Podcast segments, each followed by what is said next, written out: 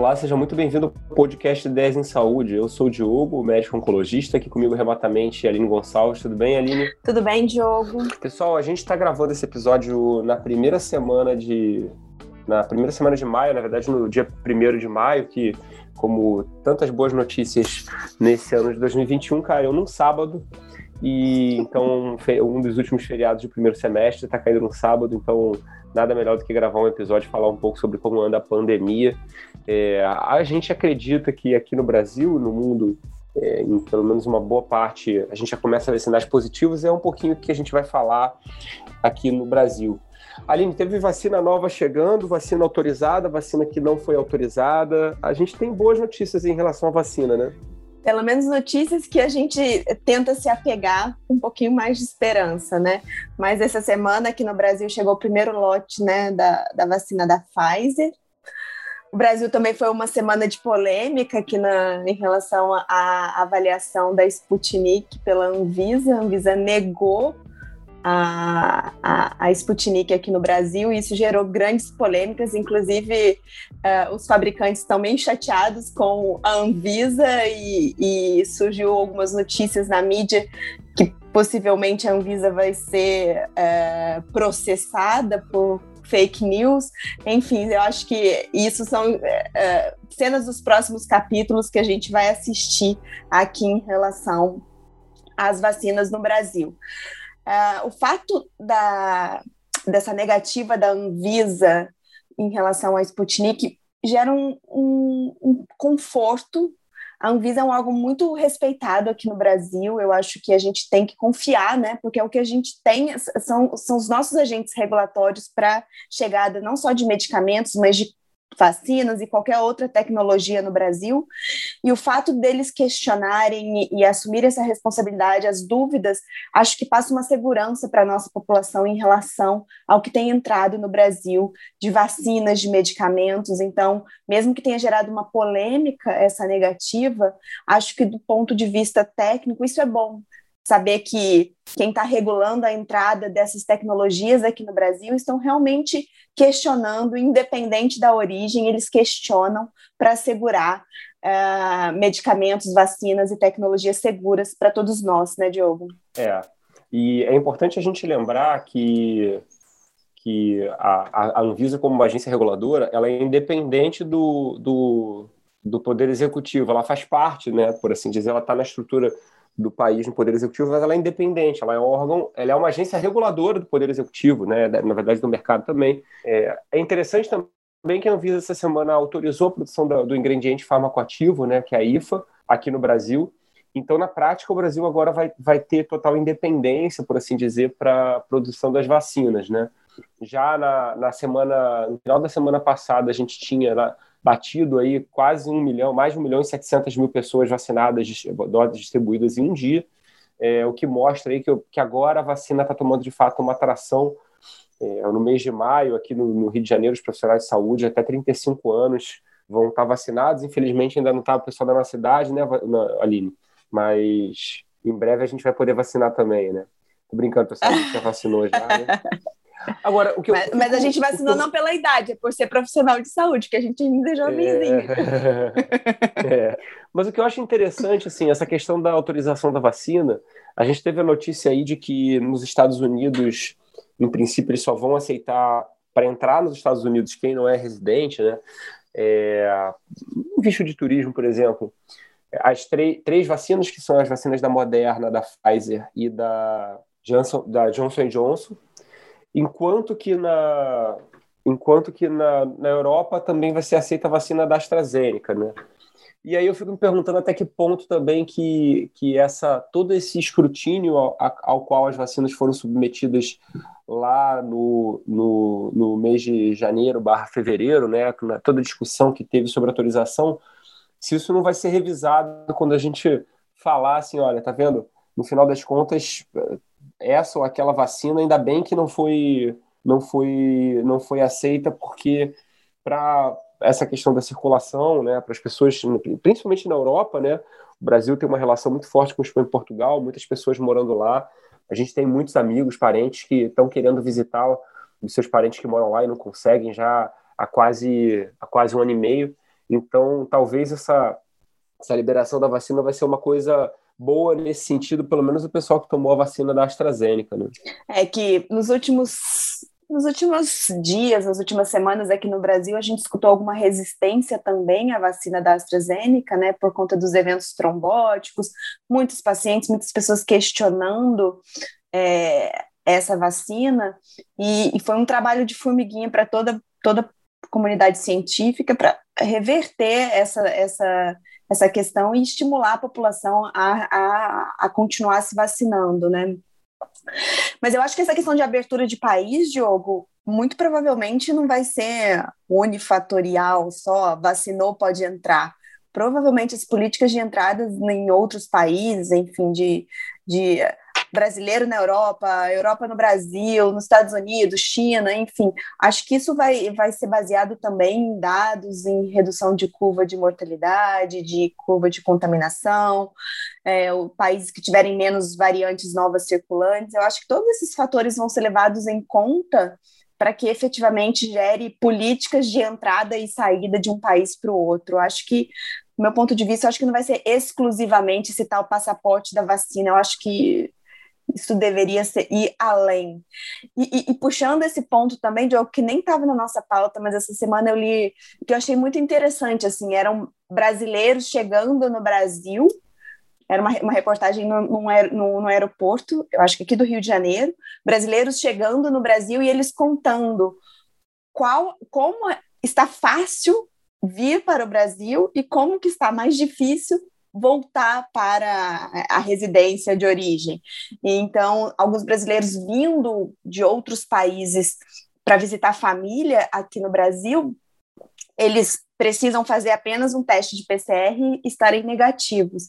E quando eles voltarem para o país que onde, onde moram, é, eles vão ter que fazer teste de PCR, eles vão ter que fazer quarentena, eles vão ter que fazer diversas outras medidas de segurança para voltar para esse país. Então, eu acho que o Brasil sim precisa parar para pensar e, e propor algumas medidas mais rigorosas de entrada e saída no país. Eu acho que isso também é fundamental para diminuir a circulação de novas variantes e, e, e, a contaminação de pessoas aqui, principalmente nas nossas fronteiras. É, eu tenho uma teoria, né? Então, eu sou um otimista por natureza. Minha teoria é que a, a, a última grande a última grande barreira, por assim dizer, a última grande onda que está acontecendo no mundo agora muito capitaneada pela Índia, né? A gente vai falar um pouco sobre isso, que se Deus quiser acabe logo e a gente possa ter as coisas se resolvendo aí ao longo do mês de maio, talvez no mês de junho. É, provavelmente a gente vai começar a ver uma, uma um movimento de reabertura das, das fronteiras, talvez no mês de no mês de junho, até porque é o verão no, no hemisfério norte, até porque a gente vai ter as Olimpíadas em julho barra agosto, então Olimpíadas, Paralimpíadas, né? Então já foram atrasadas no ano passado, então provavelmente as pessoas vão querer circular entre a Ásia e a Europa, principalmente para poder ir na, nas Olimpíadas. A gente já está vendo notícias de congressos médicos presenciais no segundo semestre de 2021, no primeiro semestre de 2022 nos Estados Unidos. Então, eu acredito que a gente vai começar a ver uma, um movimento, talvez uma pressão para reabertura, né? É só curioso porque assim, a, o grande problema de viajar é você ficar doente no país que você que você está indo, né? É, e aí tem a questão do seguro viagem, não é todo seguro viagem que cobre, o que, que você faz? Você fica lá, você fica, se você está com Covid, você tem que ficar duas semanas lá, e quem é que paga a tua estadia? Então, essas questões de viagens, de trabalho, congresso, eu ainda fico um pouco é, em dúvida como é que vai funcionar. Né? Turismo é um pouco mais é, é, é, o risco que cada um corre, mas eu, eu acho que tem uma que tem uma questão é, pessoal para cada um. Acredito que as pessoas que estão vacinadas, né, o, o famigerado passaporte Covid, eu acho que ele vai, ele vai acabar se tornando uma, uma obrigatoriedade. E para aquelas pessoas, talvez no, no Brasil, que tomaram uma vacina que essa ou aquela que não vai ser aceita no primeiro momento, acho bastante provável que vai ter oportunidade de se vacinar no segundo momento. A vacina da Pfizer, como você falou, já chegou. A vacina da Johnson Johnson também. Teve um pouquinho de dúvida aí nos Estados Unidos. É, acho que a grande vantagem da vacina da Johnson Johnson é uma dose só. Então, acredito que quando chegar vai ter, um, vai ter uma, uma certa facilidade no segundo semestre. Com a curva mais achatada, a gente vai poder pensar um pouco nessas outras coisas, como por exemplo como por exemplo poder viajar, né? Que a gente sabe que é uma coisa secundária pensando na vida, mas é uma coisa importante também para todo mundo. Né? Queria falar um pouquinho da Índia. Fala, pode falar. Não, só ia complementar que a, a, expectativa é a curva achatada, mas lembra que a gente ainda vai passar pelo inverno. Inverno é mês que vírus adora é. É, estar entre nós e se multiplicar. Então, acho que vale a, a atenção para essa estação do ano, que é uma estação do ano muito, muito propícia, não só para o vírus, para o coronavírus, mas para outros vírus. E aqui cabe a, lembrança também já da disponibilidade da vacina da influenza, e que todo mundo que tiver indicação, de acordo com a recomendação do, do Ministério da Saúde, também deve se vacinar, uh, seguindo a recomendação do intervalinho de pelo menos 15 dias entre coronavírus, a vacina, a vacina do Covid e a da, da gripe. É, então, só para concluir essa, essa questão da reabertura, né? Portugal vai reabrir agora no início de maio, a Espanha já está reabrindo também. O prefeito de Nova York, se não me engano, ele disse que a cidade vai estar totalmente reaberta no dia 1 de julho. Lembrando que julho para eles lá é o janeiro nosso, né, aqui no Hemisfério Sul, então é o, é o mês onde tem férias, então é o mês ons o povo viaja. E, e é um mês calor, é um mês quente, é o... então isso, a gente tem que estar isso. atento. Isso. E, e é importante a gente lembrar também que a cidade de Nova York ela é emblemática porque a cidade de Nova York foi uma, foi uma cidade que, que sofreu muito com, com, com o, na pandemia bem no início, uma vez que, que teve aí um, um pico, né? Na verdade, talvez, a, talvez tenha sido a pior cidade é, dos Estados Unidos no geral, porque muita gente morrendo.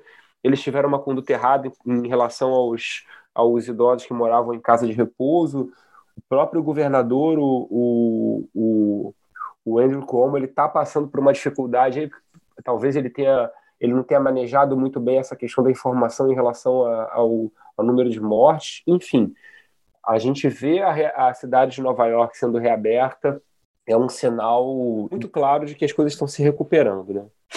Vamos falar um pouquinho sobre a Índia, então, né? Eu, eu mesmo, né, nas minhas redes sociais, há mais ou menos umas três semanas atrás, eu tinha feito uma postagem é, falando da Índia, falando que a Índia ainda não, não, não tinha passado por seu, seu grande pico. A Índia tem uma população é, é, de quase 1,4 bilhões de, de habitantes, né? E é, só perde para a China com quase 1,5, mas enfim, estava é, tava numa, numa situação relativamente confortável e ninguém entendia muito bem por quê é, tinha gente, inclusive, que atribuía, atribuía a, ao uso massivo de hidroxicloroquina, né? Mas, na prática, o que aconteceu é que a Índia está passando aí por uma, por uma agora numa uma fase é, grave, né? Já batendo aí 400 mil novos casos por dia, taxa de mortalidade já passou os 3 mil, taxa de, de crescimento, aliás, quem, quem não costuma seguir, quem quer seguir os números, né, que dá uma olhada nos números, o, um site que eu recomendo muito é o Worldometers, que é um, um site que avalia uma série de dados, é, de, enfim, como o nome diz, né, mensura números no mundo todo, e ele tem sido um, bastante interessante em relação à avaliação de números de mortes, né? Para vocês terem uma ideia, no dia, no dia 30 de abril, a Índia já, já vem passando o Brasil em número de mortes, o Brasil com 2.870 mortes, e a Índia já com 3.500, né, já passando de 400 mil casos, então é, já está faltando oxigênio lá, já está faltando leito. É, ao meu ver, o Brasil, assim como os Estados Unidos, assim como a União Europeia, deveria ser extremamente extremamente proativo para ajudar a Índia, é, porque uma das, uma das, das razões é porque eu acredito que a Índia seja um, seja um país que possa ser um aliado natural muito maior do que o Brasil, do que, do que a China, por exemplo, para o Brasil. Então, e obviamente pela questão, além da questão estratégica e de política política internacional, também pela questão humanitária, né? Porque é uma quantidade absurda de gente. O Brasil aprendeu na, na, na marra, né? É, a crise que a gente teve aqui por falta de leite, falta de oxigênio. A gente espera que o esforço internacional possa minimizar. É uma coisa que eu acho que a vacina não vai conseguir resolver no curto prazo, que é a falta de estrutura, né? Então não tem muito jeito. E toda a questão de discussão em relação ao tratamento precoce, em relação ao uso de ivermectina e hidroxicloroquina, sem querer entrar em polêmica, mas acho que a gente deveria também pensar é, o que, que aconteceu com a Índia, né? Talvez tenha sido só uma questão de tempo até o vírus chegar e se disseminar numa população maior.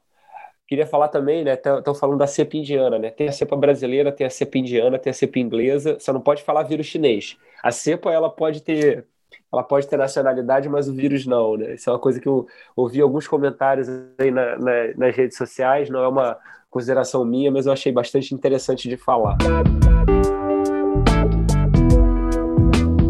E é isso, né, Aline? Acho que a gente agora está numa perspectiva positiva a gente espera que o, o, a, os números semanais, também pelo Worldometers, ele, ele começa a cair, né? O Brasil chegou a ter uma queda no número de mortes de 10%, 11%, bateu 15%, né? Aí esse número semanal de mortes deu uma estabilizada.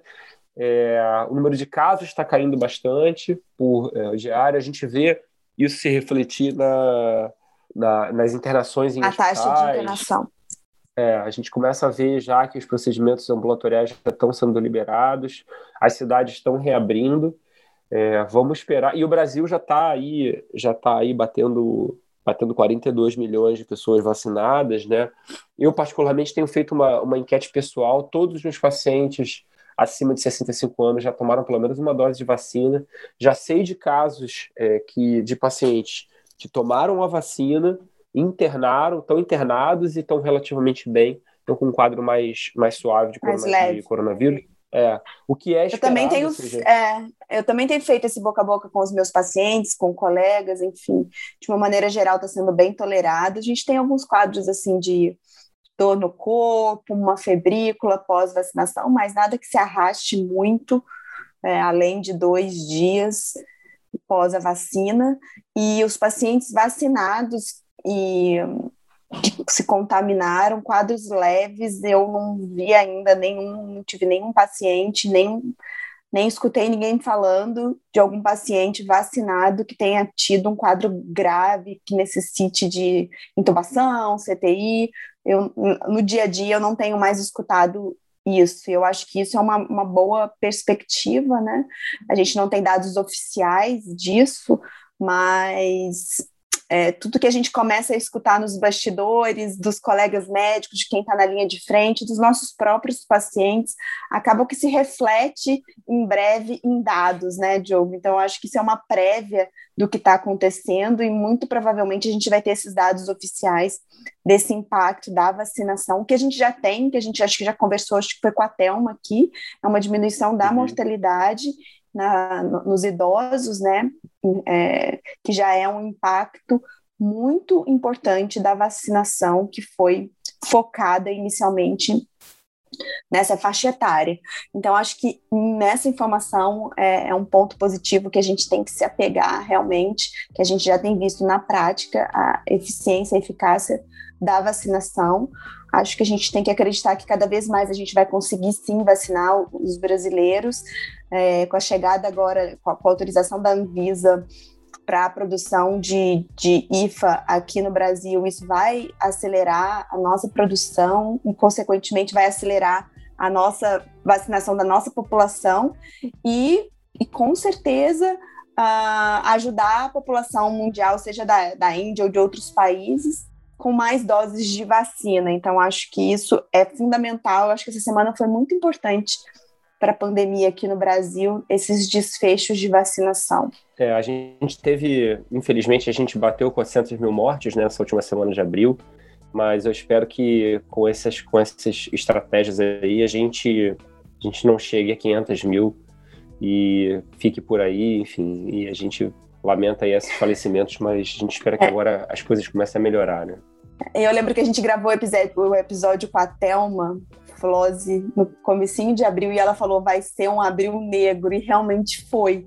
Mas eu tenho uma perspectiva mais clarinha assim para maio, um cinza, não um negro, sabe?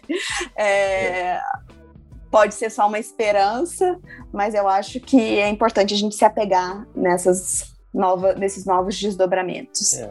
Eu, eu queria, já que a gente está falando sobre vacinação, é importante a gente falar, né, que quem tomar a, a vacina da AstraZeneca barra Oxford e tiver efeitos colaterais, acho interessante entrar no site que da Fiocruz que está avaliando toxicidade.